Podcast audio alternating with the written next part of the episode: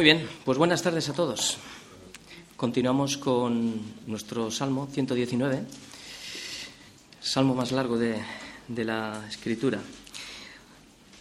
Nos vamos a situar en, en el versículo 145 hasta el 152. Esta es la decimonovena estrofa. Muy bien, y vamos a leer todos los versículos. Vamos a leerlos como una meditación, vamos a orar según los leemos y vamos a intentar que la palabra se siembre, se injerte en nuestros corazones. Y ahora nos ponemos en la situación de David. Entramos en el corazón de David, cómo David ora a Dios, cómo clama a Dios. Tengamos en cuenta, tengamos en cuenta que el corazón de David era conforme a Dios.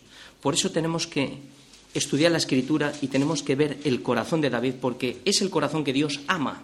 Por eso vamos a fijarnos en estos versículos y los vamos a leer detalladamente. Comenzamos. Dice así. Clamé con todo mi corazón. Respóndeme, oh Yahvé, y guardaré tus estatutos.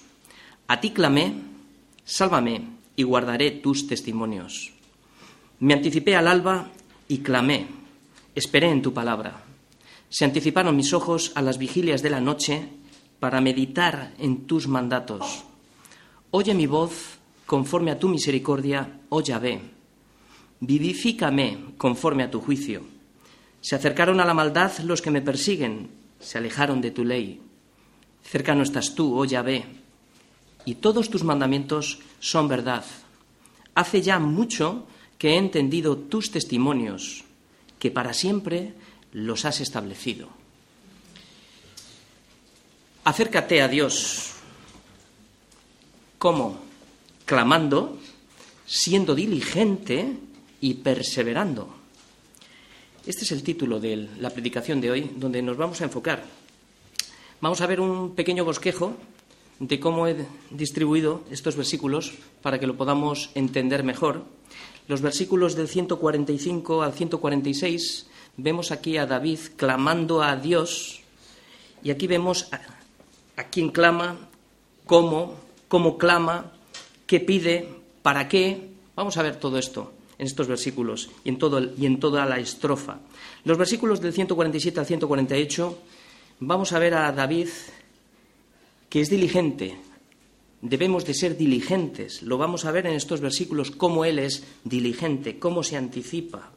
En el versículo 149 vamos a verle perseverando, persevera continuamente en oración. Los versículos 150 al 151, aquí vamos a ver la confianza que el salmista tiene en la palabra de Dios. Por tanto, confía. Y en el versículo 152 vamos a ver que él ha entendido, por eso entiende. Debemos de entender la predicación de hoy. Y con este pequeño esquema vamos a comenzar. Vamos a comenzar clamando a Dios en los versículos 145 y 146, que son los dos primeros que vamos a ver. Y los leemos. Clamé con todo mi corazón, respóndeme, Yahvé, y guardaré tus estatutos. A ti clamé, sálvame, y guardaré tus testimonios. Bueno, esto es un modelo, es un modelo de oración Nuevamente vamos a ver el corazón, como he dicho al principio, el corazón del salmista. Vamos a ver cómo se comporta ante las pruebas y ante las circunstancias de nuestra vida. Y aquí nos va a enseñar cómo oraba él, qué oraba, a quién oraba, cuándo oraba y cuánto oraba. Lo vamos a ver. La oración, ¿qué es la oración? La oración es parte de la vida activa del salmista, como debería de ser la parte más activa de la nuestra, si es que decimos que hemos creído. La oración lo que nos enseña es a no estar centrados en nosotros mismos, sino a estar concentrados en Dios para ser informados, para ser transformados al carácter de Dios y no al nuestro. Sin la oración no hay vida espiritual. Puedes tener todo el conocimiento que quieras, pero si no hay oración, no hay vida. La oración es como la sangre en las venas que activa nuestra relación con Cristo. No consiste en pedir para mis deleites, sino consiste en que rindamos nuestros corazones a su voluntad. Este es el propósito de la oración. Este modelo de oración es para personas, para personas que han alcanzado la madurez, es para los que por el uso diario tienen los sentidos bien ejercitados y saben discernir entre lo que yo deseo y lo que Dios desea de mí. Ahí es donde empezamos ya a ajustar nuestro enfoque. Por tanto, la vida, la vida del hombre es una vida de aflicciones. De hecho, el hombre ha nacido para la aflicción, como se nos dice en Job 5.8, y toda nuestra vida está compuesta de aflicciones. Ciertamente, yo buscaría a Dios y encomendaría a Él mi causa. Ciertamente. Preguntas que nos vamos a hacer. ¿Cómo clama David en estos versículos? Aquí la palabra clama está, es voz audible. Clama con voz audible. Hay veces que necesitamos oír lo que decimos a causa del corazón perverso y engañoso que tenemos. ¿Cuántas veces decimos cosas que ni siquiera las hemos meditado? Necesitamos a veces oír. Por, causa de nuestro corazón. Necesito a veces oírme, pero no para hablarme a mí mismo, sino para no divagar en mi mente, no para escucharme a mí mismo, sino para escuchar la oración que estoy elevando al Señor si es conforme a su voluntad. Por eso David clama, pero ¿cómo clama? Con todo el corazón. ¿Qué es el corazón? Es el centro de nuestra voluntad, es todo nuestro ser. Por eso Él utiliza todo lo que es para clamar a Dios. Y Dios no ve lo que el hombre ve. Dios ve lo que el hombre no ve. Él mira el corazón. Puedes levantar las manos hoy, sin embargo, nuestro corazón puede estar muy lejos de Él. ¿Cuántas veces oramos con la boca y, sin embargo, nuestro corazón está lejos de Dios? ¿Cuántas veces cantamos Te daré todo mi corazón sin saber lo que estamos diciendo? ¿Cuántas veces pedimos y no sabemos lo que pedimos? Y claro, no recibimos nada. ¿Por qué? Porque pedimos para nuestros propios deleites. Y claro, nos defraudamos con Dios. No es el Dios que yo me había formado en mi mente. Lo siguiente que vemos es a quién clama David. Clama al Señor. Algunos, dices, es evidente, ¿no? Pues no, algunos oran para sí mismos, porque están centrados en sí mismos, buscan su propia gloria y no la gloria de Dios. Otros, sin embargo, han entendido su miseria y claman a Dios con todo su corazón. Tenemos un ejemplo en la Escritura el publicano y el fariseo, y el fariseo oraba consigo mismo, se deleitaba en todo lo que hacía, mientras que el publicano estaba lejos y no se atrevía ni siquiera a levantar la vista, y qué es lo que hacía, se golpeaba el pecho diciendo, Dios, sé propicio a mi pecador. Solo uno fue oído, solo uno fue justificado, porque clamó a Dios con todo su corazón, un corazón quebrantado. Por eso David clama a Dios, al único que tiene poder y dominio sobre todos. Y esto es fe, esto es confianza, esto es esperanza. Por tanto, ¿a quién clamas cuando no puedes pagar la hipoteca, cuando te va mal?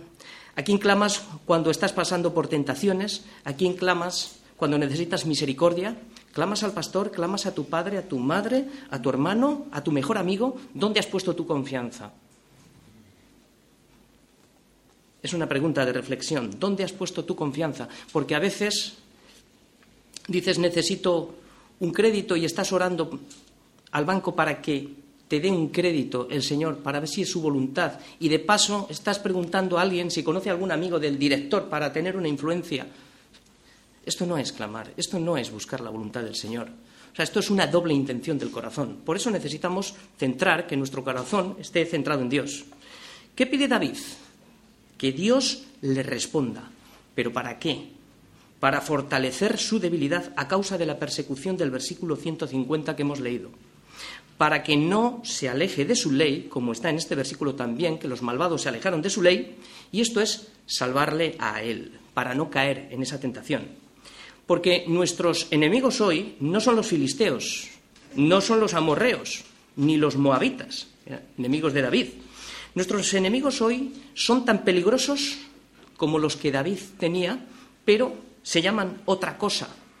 En el Evangelio de Juan nos presenta tres enemigos con los que nos enfrentamos cada día y a veces no le damos una importancia como la que tiene. Nuestros filisteos son los deseos de mi carne, los deseos de mis ojos y la vana gloria de la vida. Estos son mis grandes enemigos con los que yo tengo que estar luchando diariamente. La carne, el mundo y el diablo. Necesitamos entender esto. Son muy peligrosos y se llevan muchos, muchas vidas al infierno. ¿Cuál es el propósito por el que clama David? Estamos entrando, descifrando. El propósito de David es para que en medio de la crisis siga guardando sus estatutos y sus testimonios. Qué diferente, ¿no? A estar pensando en otras cosas. No es una condición, si tú me respondes y me salvas, entonces yo guardo tus estatutos y tus testimonios, como podríamos malinterpretar en estos versículos. No, no, sino que es la causa para que yo siga obedeciendo tu palabra. Si claro, si tú me fortaleces, yo puedo seguir obedeciendo, pero si tú no me fortaleces, mi carne no puede ni siquiera obedecerte, no puede. Por eso él está centrado en ella en obedecer a Dios, porque ha entendido que ya hace mucho tiempo, como dice el último versículo, 152, su palabra ha sido establecida para siempre. Por eso, la obediencia a su palabra está por encima de todo. Ciertamente, obedecer es mejor que cualquier sacrificio que hagamos y que tratemos de justificarnos delante de Dios. Lo repito, la obediencia está por encima de todo. Como dice Samuel a Saúl, Ciertamente el obedecer es mejor que los sacrificios y el prestar atención que la grosura de los carneros. Resumiendo, no se trata de elocuencia en la oración, ni de cuánto alto o bajo hables. Se trata de un corazón quebrantado. Se trata de que Él conozca tu voz ¿Y eso qué quiere decir? Que tienes una relación diaria con Él. No que vengas a Él solo cuando tienes problemas, porque seguro que no conoce tu voz. Por ejemplo, cuando tu hijo clama a ti, ¿acaso no escuchas su clamor? ¿No escuchas? ¿No lo escuchas? ¿No conoces la voz de tu hijo? Es la voz, la conoces. Sabes el sonido, sabes cuando toca dos veces al timbre o una, sabes que es Él. ¿Por qué? Porque Él tiene una relación continua contigo. Y Él no solamente viene a ti cuando te necesita o tiene problemas, no, viene a ti siempre. Por tanto, ¿tú no oirás la voz de tu hijo cuando clama angustiado? ¿No le responderás? Esta es la confianza que nosotros tenemos que tener en Dios, que si nosotros siendo malos somos capaces de dar buenas dádivas a nuestros hijos, ¿cuánto no nos dará nuestro Padre Celestial a sus hijos, a los que claman día y noche con todo su corazón, deseando obedecer sus estatutos y sus testimonios. Esta es su voluntad. Por tanto, David testifica acerca de esta verdad en el Salmo 138.3 y dice, el día que clamé, el día que clamé, me respondiste, me fortaleciste con vigor en mi alma. O sea, el deseo de David es que Dios le responda para fortalecer su alma, para seguir obedeciendo. Qué diferente de otras oraciones. ¿Es este el deseo de tu corazón cuando clamas a Él? ¿O te preocupa más la pérdida de lo material, más que el obedecer su palabra? Pues ciertamente, como hemos dicho, es mejor que cualquier otro sacrificio. Por eso, David ha entendido que tiene que ser diligente, sé diligente, que son los versículos que vamos a leer ahora, y dice así el versículo 147 y el versículo 148. Vamos a ver aquí la diligencia de David en estos versículos, que dice, me anticipé al alba y clamé, esperé en tu palabra. Se anticiparon mis ojos a las vigilias de la noche para meditar en tus mandatos. Acabamos de ver la intensidad de la oración de David clamando a Dios. Ahora vemos la actividad continua de la oración. Y esto es diligencia. Qué importante es que Dios sea lo primero. Qué importante. Que Dios sea lo primero significa que has entendido que no se trata de ti, sino que se trata de Él. Y eso quiere decir mucha disciplina. Eso quiere decir mortificar la carne. Eso quiere decir muchas cosas que vamos a hablar ahora. Porque la carne tira al monte. Por lo que requiere, lo que realmente requiere diligencia, no se puede ser perezosos, sino que debemos de ser fervientes en el espíritu, sirviendo al Señor. Y sirviendo al Señor es estar en su presencia, orando, para modificar nuestra vida a su voluntad. Por tanto, el versículo 147 nos enseña que David se levantaba y se anticipaba antes del amanecer. ¿Para qué? Para clamar a Dios. Oye, el hombre sagaz de este mundo es muy diligente y aquello que valora es capaz de madrugar, trasnochar para conseguir aquello que desea. La pregunta es, ¿eres capaz de madrugar y trasnochar para conseguir que tu vida sea transformada por el poder de su palabra para que vivas conforme a su voluntad? ¿Es este nuestro deseo? Ahora bien, antes de seguir, vamos a considerar las doce horas de la vigilia de la noche judía para ponernos en la situación de cuándo y a qué hora David se levantaba. Los nombres de estas cuatro vigilias las vemos en el Evangelio de Marcos, en 13:35, que dice así. Dice, velad pues, porque no sabéis cuándo vendrá el Señor de la casa si al anochecer, esto es la primera vigilia, que es de las 6 a las, a las 9, o a la medianoche, esto es la segunda vigilia, que es de las 9 a las 12, o al canto del gallo, esto es la tercera vigilia, que es de 12 a 3, o a la mañana, que es la cuarta vigilia, que es de las 3 hasta las 6 de la mañana, que es donde roza el alba. Entonces ya, ahora ya tenemos una panorámica mayor. Ahora ya ubicamos la hora a la que David se levantó, antes de las 6 de la mañana. Y esto es la cuarta vigilia. Y la Biblia nos enseña que en la cuarta vigilia ocurren muchas cosas. Ocurren muchas cosas. Porque dice Jeremías que me buscaréis y me hallaréis, porque me buscaréis de todo vuestro corazón. Un corazón que cree a Dios madruga. Por tanto, mira, en la cuarta vigilia los ángeles sacaron a Lot de la ciudad de Sodoma y Gomorra. Esto fue al rayar el, el alba. El Señor aquí respondió a la oración de Abraham y sacó a Lot de la ciudad del pecado.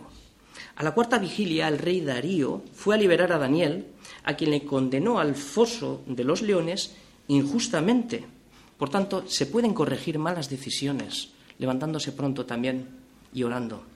Jesús también enseñó a la cuarta vigilia a Pedro, le enseñó dónde debía de mirar ante las circunstancias cuando caminaba sobre las aguas. Le enseñó a quién debe de clamar. Y cuando los vientos eran contrarios y las circunstancias le sobrepasaban, Pedro clamó diciendo, Señor, sálvame. Aprendió confianza y seguridad. Aprendió que solo Cristo salva y que solo se puede confiar en Él. Y el último ejemplo es, uno más, es Jacob, cuando, cuando estaba peleando con el ángel, y el ángel del Señor y el ángel del Señor le dijo, déjame porque raya el alba. Y Jacob dijo, le respondió, no te dejaré hasta que no me bendigas. Hay bendición. Ahora vemos, ahora lo que estamos viendo aquí es a David que se anticipa al alba y clamó. Este es el punto de la oración. Nadie madruga y sacrifica el sueño y se acerca a Dios clamando si no cree que le hay. Esto es fe. Sin fe, nadie madruga para clamar a Dios. Ahora el segundo punto de este versículo, fijaros bien, que se ve, es muy importante, porque este punto que voy a marcar ahora prueba la calidad de nuestra fe. ¿De qué me sirve clamar? ¿De qué me sirve orar? ¿De qué me sirve ser diligente en oración si luego no espero en su palabra? Por eso el salmista dice, esperé en tu palabra. Podemos decir, no, ya he clamado ya ahora, pero no espero en su palabra. Hago lo que me da la gana. Tomo decisiones como... Porque aparentemente aquí parece que estamos, estamos viendo un problema, ¿no? Pero estamos hablando de nuestra vida diaria y demás. ¿Cómo ofrecemos, cómo ponemos en manos del Señor todos, toda nuestra vida? Espera a tomar una decisión antes de tiempo. Has orado, pero tú te anticipas y la tomas porque crees que es lo que debes de hacer. No, espera en tu palabra. Por eso orar con fe implica esperar en Él, independientemente de cuál sea la respuesta del Señor. Orar y no, esperar es como decirle a Dios, yo no creo en ti. Es lo mismo. Por tanto, dice el salmista, oye, oh Yahvé, de mañana oirás mi voz, de mañana me presentaré a ti y esperaré. Salmo 5.3 lo, dice David ahí.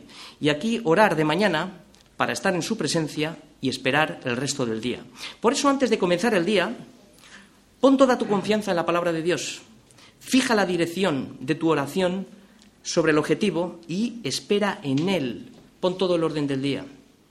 Ponlo todo en manos del Señor y espera en Él y deja que el Señor te dirija. Pero claro, necesitas una relación, necesitamos una relación continua y constante con, el Señor a través de, la palabra.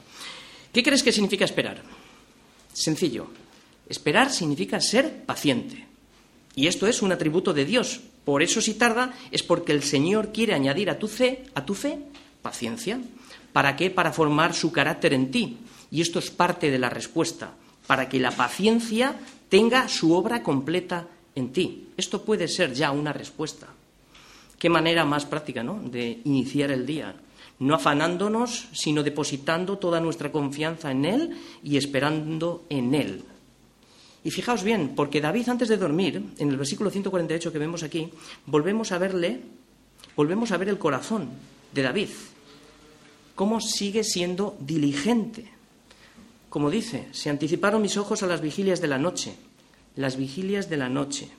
Esto es un tiempo más de reflexión, más para meditar, porque es cuando la mente está libre de qué? Del ruido del día. Por eso vemos tanto en los salmos la meditación. A veces nos cuesta escuchar la voz de Dios y es porque no meditamos en silencio. ¿Y sabéis por qué? Porque hay demasiado ruido. Y hasta en nuestra propia mente hay mucho ruido. Y es porque muchas veces estamos llenos de nosotros mismos. Solo hablas tú. Por eso muchas veces lo que oyes es a ti mismo y no le estás oyendo a Dios. Por eso es que muchas veces tu corazón te engaña, pensando que es la voz de Dios, porque no has esperado en Él, no has meditado en silencio. Y dices, no, es que mi corazón me ha dicho, no, tu corazón te engaña. Ahora pregúntate por qué hay tanto ruido en el mundo la música, el teléfono, los auriculares, todo el día ruido. La música tope en los coches. ¿Qué propósito tiene? Que no pienses. Esto es una epidemia. El ruido es una epidemia y es un arma diabólica que ha llegado incluso a nuestras iglesias. Se han subido los, los decibelios. Ahora lo atractivo no es la predicación solemne del Evangelio que salva vidas confrontando al hombre de pecado para que se arrepienta para que reciba la justicia de Cristo antes de que llegue el juicio. Ahora lo que prima es la batería, son las guitarras eléctricas, los instrumentos extridentes y los gritos desde el púlpito para preparar la atmósfera, manipulando las emociones para que no pienses, porque no confronta con tu miseria. Esto eleva al hombre hacia arriba. ¿Por qué crees que dijo Salomón, mejor es ir a la casa del luto que a la casa del banquete? Porque aquello es el fin de todos los hombres y el que vive todavía lo pondrá en su corazón, tiene una oportunidad. En la casa del luto hay meditación. El hombre todavía llega a decir, no somos nada. Ve su miseria y también ve el cumplimiento de la sentencia de Dios que la paga del pecado es muerte. Y que si no se arrepiente, perecerá igual que los demás. Aún así, a las pocas horas se les ha olvidado todo. Mientras tanto, en la casa del banquete hay demasiado ruido, comida y mucha bebida, seguramente. Y hay sermones también diciendo, disfruta, que son dos días. Y qué verdad, tan, qué verdad, es, qué verdad, son dos días. Esto es para que no pienses. Por eso la casa del luto le recuerda al que está vivo que un día le tocará a él y que por mucha soberbia que siga teniendo, la sentencia de Dios a su tiempo se cumplirá. Ahora es tiempo de arrepentimiento, tiempo de reconciliarnos con Dios, tiempo de meditar y ver cómo está nuestra vida, tiempo de madrugar, tiempo de trasnochar, tiempo de buscar a Dios. Esto tiene sentido, esto tiene propósito. Lo anormal es que vivamos fuera de la realidad. Y cuando te des cuenta, otro irá a tu funeral y dirá lo mismo que tú dijiste, no somos nada. Y tú mientras si no te has arrepentido, te estarás consumiendo en el infierno por, no haber meditado en la casa del luto. Que hoy debes de tomar una decisión de arrepentimiento y crece en el Evangelio, si no lo has hecho ya. Y si lo has hecho ya, pues sigue clamando a Dios, sigue meditando en sus mandatos y persevera, porque solo el que persevera permanece hasta el fin. Es lo que vamos a ver ahora. persevera. El versículo 149. Oye mi voz conforme a tu misericordia, oh Yahvé. Vivifícame conforme a tu juicio. Por tanto, después de una noche de intensa meditación en la palabra de Dios que ha tenido el salmista, la mente es renovada y transformada en lo que le ha llevado al salmista a seguir perseverando, clamando a Dios, diciendo, oye mi voz. Pasar tiempo en la cámara secreta meditando en su palabra tiene resultados importantes en nuestra vida. Primero nos capacita cómo orar. Y David dice, oye mi voz conforme a tu misericordia. Ya no estás centrado en ti, no estás centrado en ti. El versículo 145, David decía, pedía que Dios le respondiera. Y en este versículo 149 nos da la clave de cómo Dios nos escucha y cómo Dios nos responde. Y solo lo hace de una forma, conforme a su misericordia. Si eres oído, es conforme a su misericordia. Y debido a su misericordia y a su relación con Dios, David le hace la segunda petición, que está conectada con la anterior. Vivifícame conforme a tu juicio. ¿Veis que todo pedido debe de ser conforme a su misericordia y a su voluntad? Pero claro, debes de esperar. La oración no es para condicionar a Dios y que sea Él el que cambie la opinión, ¿no? La oración es para que yo salga de mi condición y cambie mi opinión, conforme a Dios. Por eso David ora conforme a la opinión de Dios y no a la opinión suya. Vivificar ya hemos dicho en varias ocasiones lo que significa, y lo que significa es dar vida. Vivificar es una manifestación de su gracia. ¿Por qué? Mira, lo vamos a ver en Efesios 2.5. Dice, porque aún cuando nosotros estábamos muertos en nuestros pecados, Él nos dio vida juntamente con Cristo. Y añade, por gracia sois salvos. Aquí vemos un patrón muy importante en la oración. Mantenemos nuestra comunión con Dios debido a su misericordia, que nos oye, y pedimos su gracia, que es el mantenimiento de nuestra vida, para que nos vivifique por medio de su palabra cada día. La gracia es parte de su misericordia que nos da mantenimiento en las pruebas y cada día, porque su palabra es espíritu y es vida.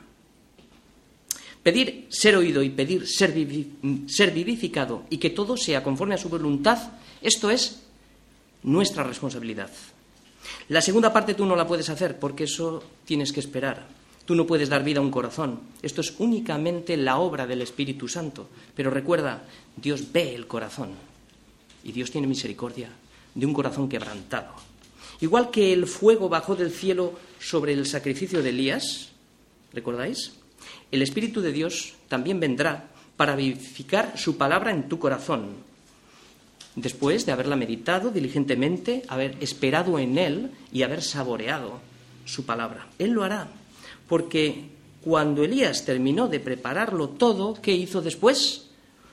Oró, esperando a qué? A que Dios actuara por él. No conozco una mejor manera de solicitar la ayuda del Espíritu Santo. Por eso lo que vamos a ver ahora es que confía, confía en Él. Versículos 150 y 151. Y dice así, sigue orando David con el Señor. Se acercaron a la maldad los que me persiguen, se alejaron de tu ley. Cercano estás tú, oh Yahvé, y todos tus mandamientos son verdad. Estamos ante un ataque y lo primero que debemos de saber es que las distancias no se miden por nuestros sentimientos, sino por lo que la palabra de Dios dice. El Señor ha prometido estar con nosotros todos los días hasta el fin del mundo. Esto es una promesa y es lo que dice la palabra, estar con nosotros. Esto es lo que dice la Biblia y lo que enseña en Mateo 28, 20 y muchísimas promesas hay en toda la escritura. Y esta, así que esta es la distancia que hay. Esta es la distancia que Dios tiene con nosotros, que está con nosotros todos los, todos los días hasta el fin del mundo. Hay situaciones en nuestra vida que parece que el Señor está lejos de nosotros, pero Él ha prometido estar cerca de nosotros. Hay veces que perdemos la percepción de la distancia, por eso debemos de mirar lo que dice su palabra, porque no es por vista o por sentimientos, no, es por fe. La palabra es la verdad absoluta. Creer lo que Él ha dicho es saber que cercano está Dios, y esto es confirmar, confirmarte, confirmarnos en la fe, y esto nos da confianza. Por eso, antes del ataque del enemigo, debemos de, nuestra mayor defensa es saber que el Señor está con nosotros, está cercano. Y también es importante conocer al enemigo, cómo actúa, cómo se mueve, a qué distancia está, para saber cómo hacerle frente. Y para eso primero tienes que conocer su palabra.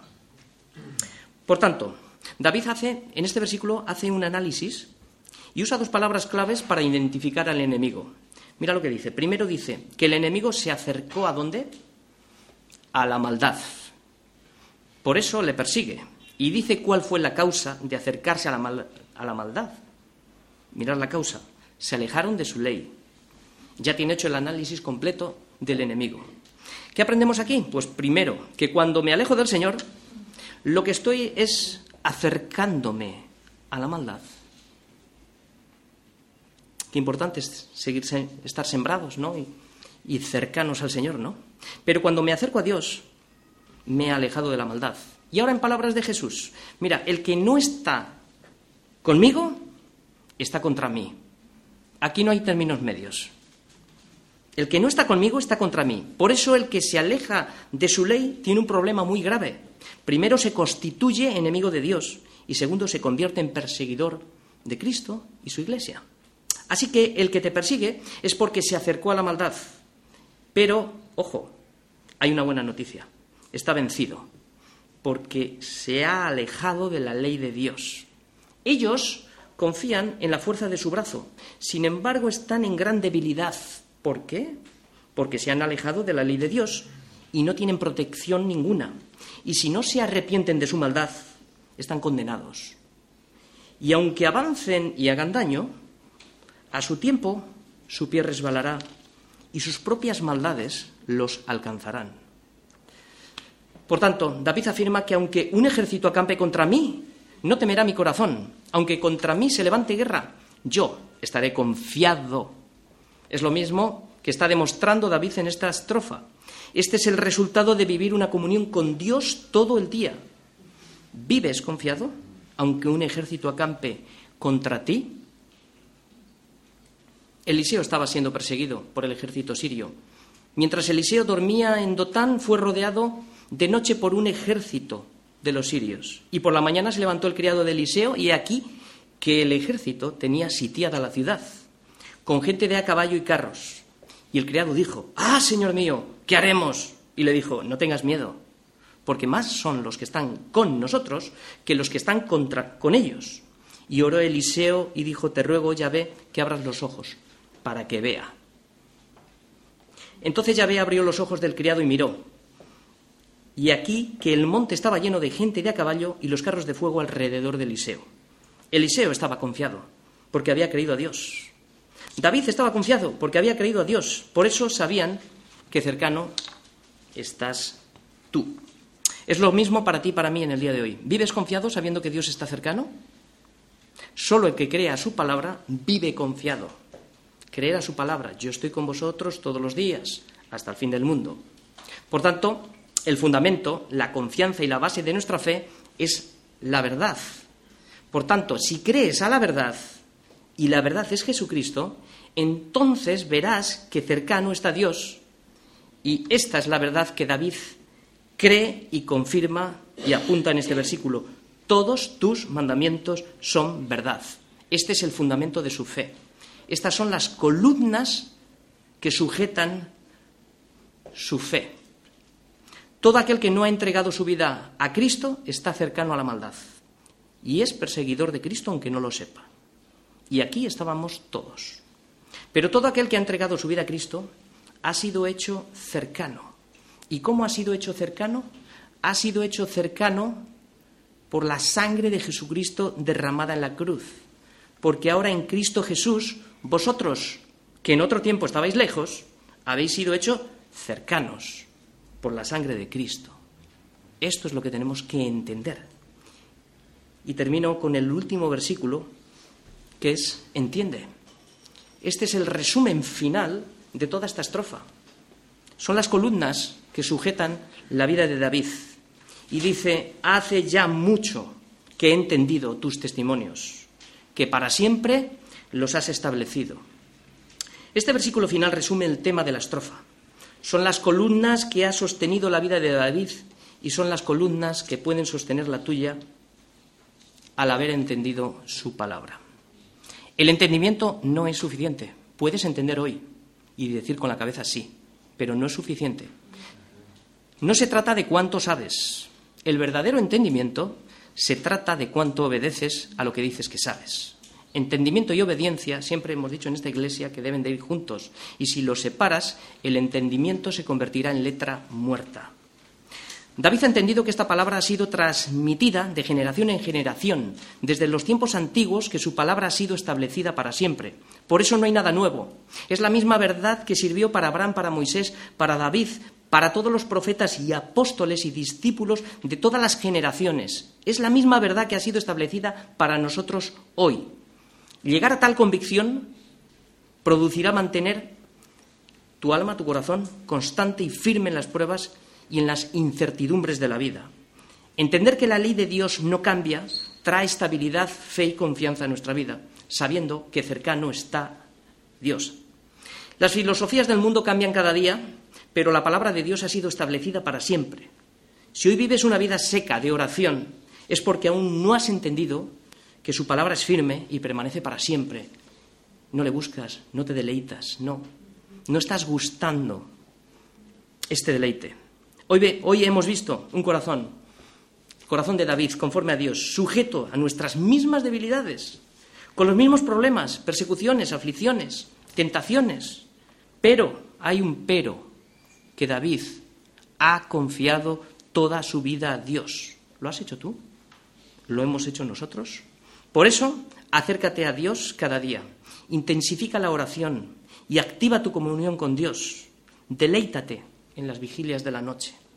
Adelántate, anticípate al alba, clama y espera a Él. Sé diligente como el salmista y vence la pereza, perseverando, buscando que tu vida sea conformada a su voluntad y confía que aunque estés rodeado de un gran ejército, cercano está Dios, porque son más los que están con nosotros que los que pelean contra nosotros. Y finalmente esto traerá convicción, estabilidad a tu vida, el saber que su palabra ha sido establecida para siempre. Y termino. Si hoy hay, si hoy hay alguien que se ha dado cuenta que no está con él, que sepas que estás contra él. Aún estás en la maldad y estás peleando contra Dios. Por tanto, arrepiéntete y cree en el Señor para el perdón de pecados y obtendrás la vida eterna. Si creías que estabas cercano, pero hoy te has dado cuenta que te has alejado, arrepiéntete y medita en esta predicación y acércate al Señor. Amén.